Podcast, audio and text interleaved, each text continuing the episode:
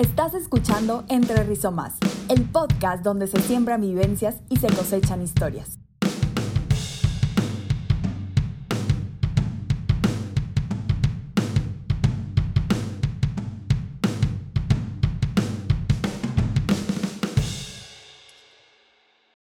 Muy buenas tardes a todos. El día de hoy nos encontramos reunidos tres integrantes de la generación Rizoma para hablar acerca de un tema muy interesante, el desarrollo personal a lo largo de un proyecto social.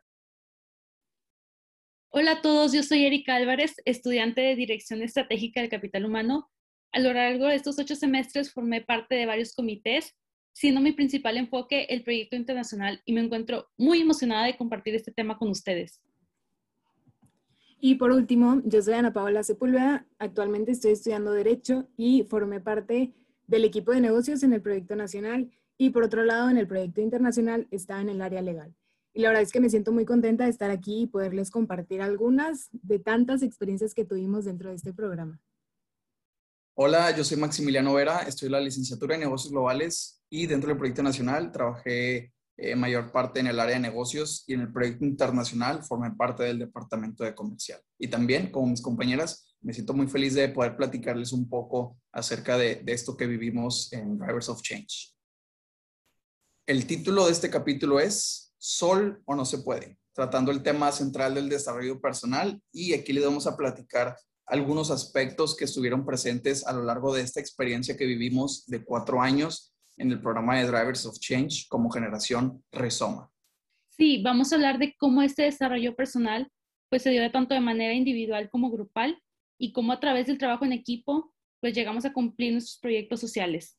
Sí, básicamente hoy, bueno, aparte de que tenemos muchísimos temas Creo que alguno de los temas que vamos a mencionar es uno de los más importantes que fue pues la comunicación, la escucha activa, en sí también las retroalimentaciones que tuvimos para buscar nuestras fortalezas y áreas de oportunidad y aparte también los límites que tuvimos ¿no? a lo largo de, de todos estos cuatro años.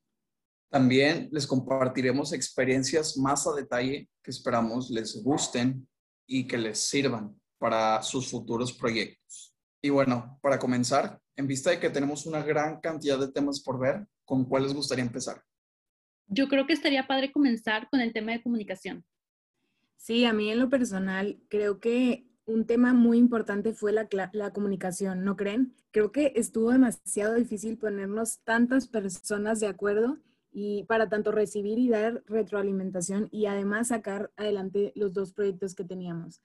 Recuerdo que al principio del programa, no sé si ustedes se acuerden, pero creo que no estábamos nada organizados, ni siquiera creo que teníamos comités y la verdad es que sí o no, nuestra comunicación siempre toda era por medio del chat de WhatsApp, no sé si recuerden, pero teníamos como 20 mil grupos y había mucha mala, mala información, unos entendían una cosa, otros otro, y la verdad sí o no, siempre se perdían los mensajes más importantes. Lo que nos ayudó aquí fue dividirnos, ¿no? En equipos y o en comités y pues también subdividirnos dentro de ellos.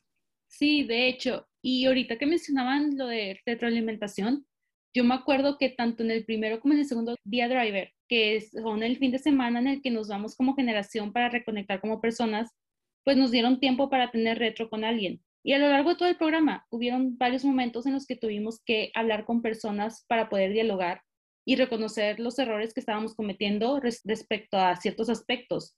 Específicamente, en el primer día driver, me acuerdo que yo estaba súper nerviosa porque fue la primera vez que realizamos una retroalimentación persona a persona de manera directa.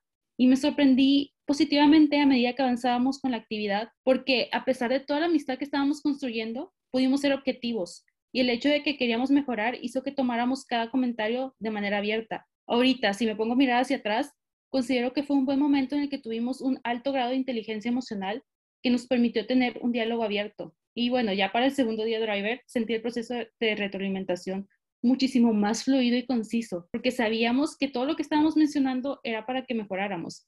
Aprendí a poder escucharlo sin sentir como que me atacaban a mí misma como persona y por lo mismo, al aplicarlo, pude mejorar mi participación pues con la generación Rizoma.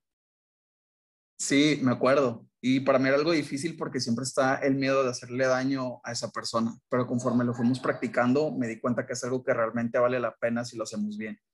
y nos enfocamos mucho en la crítica destructiva, que es cuando queremos eh, resaltar lo malo o hacerle daño a esa persona en lugar de hacer una crítica constructiva, una crítica que aporta, que ve las áreas de oportunidad y que sirve para mejorar.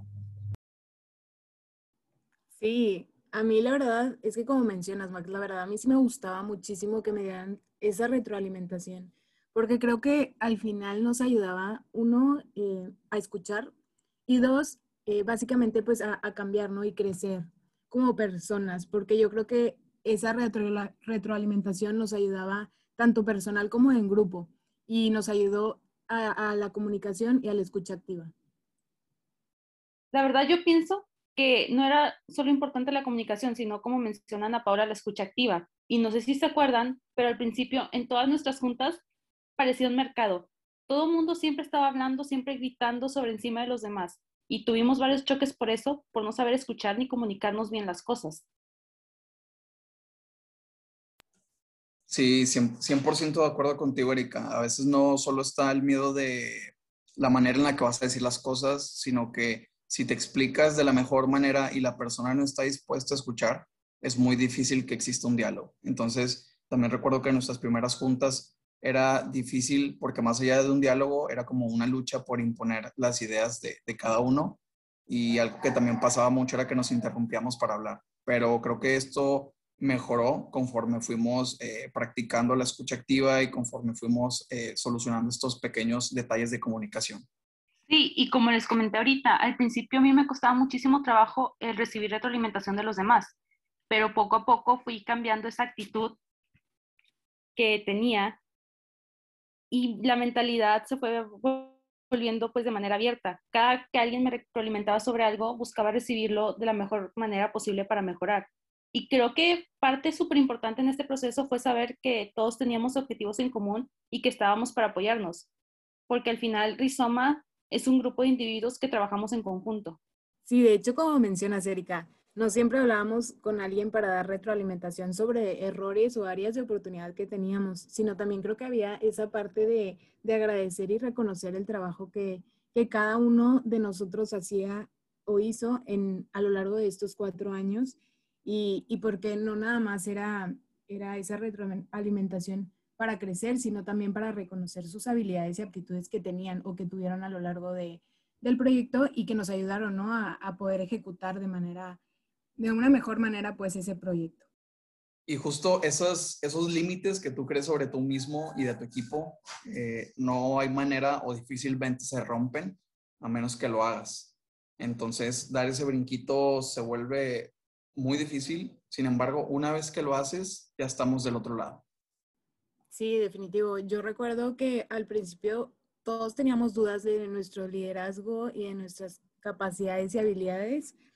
Y, al final creo que veíamos a, varios compañeros que, esas habilidades y, aptitudes les salía tan natural que nos cuestionábamos, ¿no? Nos, cuestionábamos si verdaderamente nosotros éramos aptos de estar en este programa, pero cuando hablabas con ellos o con, alguna persona que, que evidentemente tenía mucha muchas ganas de, bueno, más bien muchas capacidades de, de salir tan, tan normal, de comunicarlo, escuchar, etcétera, con esas habilidades, creo que ellos nos resolvían y nos apoyaban en nuestras dudas y al final creo que ese liderazgo nos, nos ayudó a, a crecer y, y, aprender que, que, pues no somos perfectos, ¿no? Que nuestras dudas y miedos durante el programa fueron y estaban presentes, pero al final aprendimos y crecimos en nuestras capacidades y habilidades, tanto de liderazgo como de trabajo en equipo, creo yo. Y creo que la misma gente nos llevó a eso. Cuando empezamos a reconocer las habilidades y las capacidades en los demás, íbamos creciendo cada vez más y juntos. También las tareas que como generación teníamos que cumplir hacía que tuviéramos que tomar la batuta y aplicar el liderazgo aunque no quisiéramos. Sí, y como mencionas, pero este tipo de experiencias en donde, en donde nos exigíamos eran también las mismas, donde crecíamos mucho y aprendíamos más sobre nosotros mismos. Sí, yo creo que una de las cosas que en lo personal me daba más miedo con relación al, al liderazgo era algo que nos mencionó, no sé si recuerden, nuestro mentor Juanjo, eh, que nos mencionaba siempre que el ser como, bueno, el que tiene la batuta es el trabajo peor pagado, ¿no? O sea, el líder ¿Por qué? Porque al final si salían bien las cosas, pues se le iban a reconocer y todos iban a estar agradecidos con ese esfuerzo que él hizo. Pero si al final eso hubiera salido mal en algún momento, eh, pues la responsabilidad recaía al 100% al líder, ¿no? Y pues supongo que ha de haber sido por, por no sé, desconozco, pero me imagino que puede ser por no delegar o simplemente no saber dirigir bien un grupo, ¿no? Un equipo de trabajo. Entonces, al final creo que para todos representaba cierto miedo tomar esa batuta. Y, y además de miedo, creo que era una, un compromiso, una carga y una responsabilidad para con todos, ¿no? Este, porque constantemente, pues, el miedo siempre iba a estar, pero en sí el compromiso que teníamos para sacar adelante este proyecto era desde el día uno, ¿no creen? Sí, la verdad es que yo también me preocupaba mucho por esto, por este tema, era sentir una responsabilidad que sabíamos que estaba presente, pero no en la magnitud en la que muchos teníamos como que imaginado.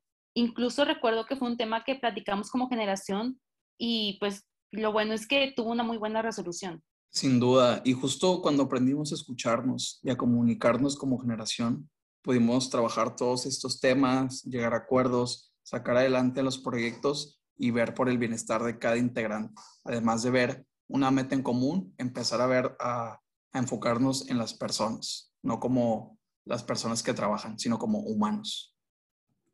Sí, no, qué bueno que mencionas eso. De hecho, justo es un tema súper importante y más un tema, sino un reto que tuvimos, era balancear, ¿no? Balancear el trabajo que teníamos.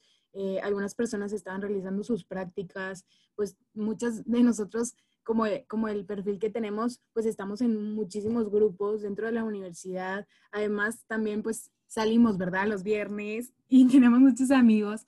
Y creo que aparte de todo eso, de todo lo que teníamos personalmente, creo que era cumplir, ¿no? Cumplir con los dos proyectos que teníamos y de la mejor manera, ¿no? Entonces, sí era establecer eh, por cierta parte mucha, mucha, mucha empatía con, con las demás personas, porque al final creo que pues tenemos una vida, ¿no? Y, que teníamos que comprender que no era a veces dar el 100% en rizoma, sino a veces el 50, a veces el 20, a veces el 10%, pero para que podamos al final, o al final creo que lo pudimos ejecutar de la mejor manera, ¿no? Independientemente si a veces dábamos el 10, el 100%, pero creo que con el apoyo de todos salimos adelante.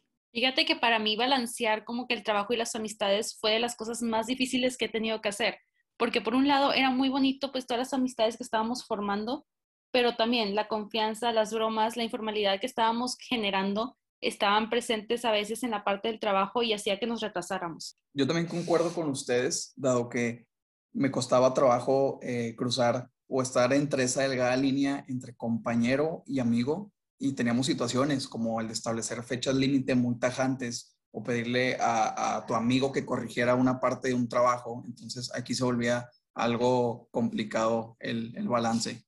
Sí, como que el separar el trabajo de lo personal representaba un gran reto para todos, pero pues poco a poco lo fuimos manejando, creando las herramientas que nos permitieran establecer los límites que consideraran tanto a nosotros como integrantes de la generación, pero también como amigos, y que pudiéramos cumplir los objetivos que teníamos que llegar a realizar en cuestión, en cuestión con lo que teníamos que llegar a la meta del programa. Sí, no, pienso que en este tiempo eh, nuestra en sí empatía creció muchísimo, ¿no? Aprendimos a, a, ver cómo estaban los demás y en sí no nada más del proyecto, sino también de manera personal. Y yo creo que también algo importante era que pues al final era un compromiso que todos teníamos, ¿no? El, sacar adelante estos dos proyectos. Y pues que si uno fallaba, pues todos íbamos a fallar y nos iba a perjudicar, ¿no? Porque al final, pues éramos un grupo, independientemente de que también actuáramos de manera personal, pero el impacto iba a ser pues tanto negativo o positivo, pero grupal, ¿no? Entonces yo creo que eso sí, sí fue algo importante, ¿no? Tener un poco o mucho, mucha empatía para todos.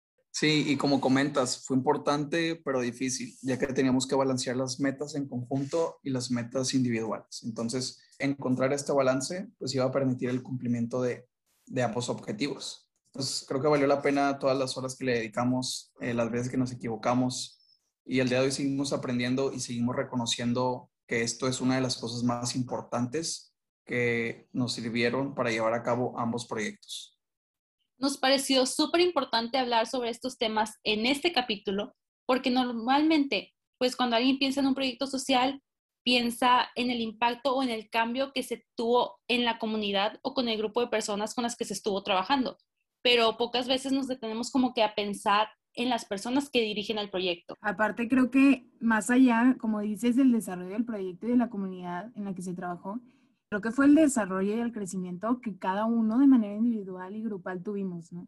Porque al final creo que eso fue lo que nos ayudó a, a poderlo gestionar, ¿no? Y ejecutar este proyecto, bueno, estos proyectos. Y, y sí, nos ayudó a, a completarlo de la mejor manera, creo yo. Sí, el haber trabajado y desarrollado pues habilidades como la resiliencia, la apertura, la empatía, la madurez, el compañerismo, la adaptabilidad, el trabajo en equipo, pues son habilidades de liderazgo y nos hubiera gustado tocar pues muchísimos temas más en este podcast. La verdad es que ahora que, que concluí el programa y pues que ya estamos a punto de terminar con todo esto, eh, me puedo dar cuenta que me llevo una familia que me ayudó a siempre sacar lo mejor de mí, a desarrollarme como persona y que estuvo presente en los triunfos y en los fracasos de, de todos y, y, cada uno de nosotros. A mí este, este proyecto no solo me ayudó a concientizar sobre la situación que hay en la Carbonera y en Perú, que son las sedes de nuestros proyectos nacional e internacional, sino que también me ayudó a irme sensibilizando a las situaciones y necesidades del mundo.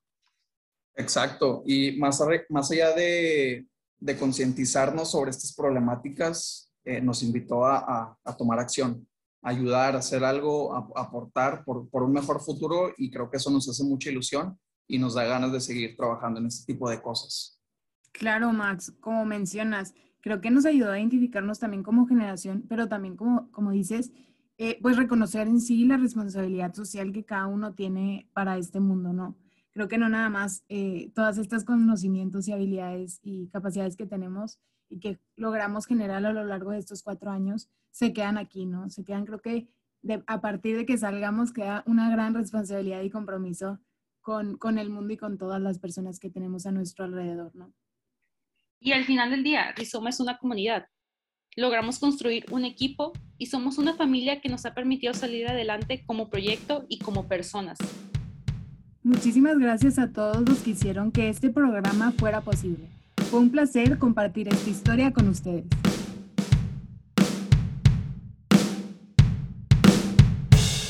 Lo que nos une y nos entrelaza son las historias que compartimos.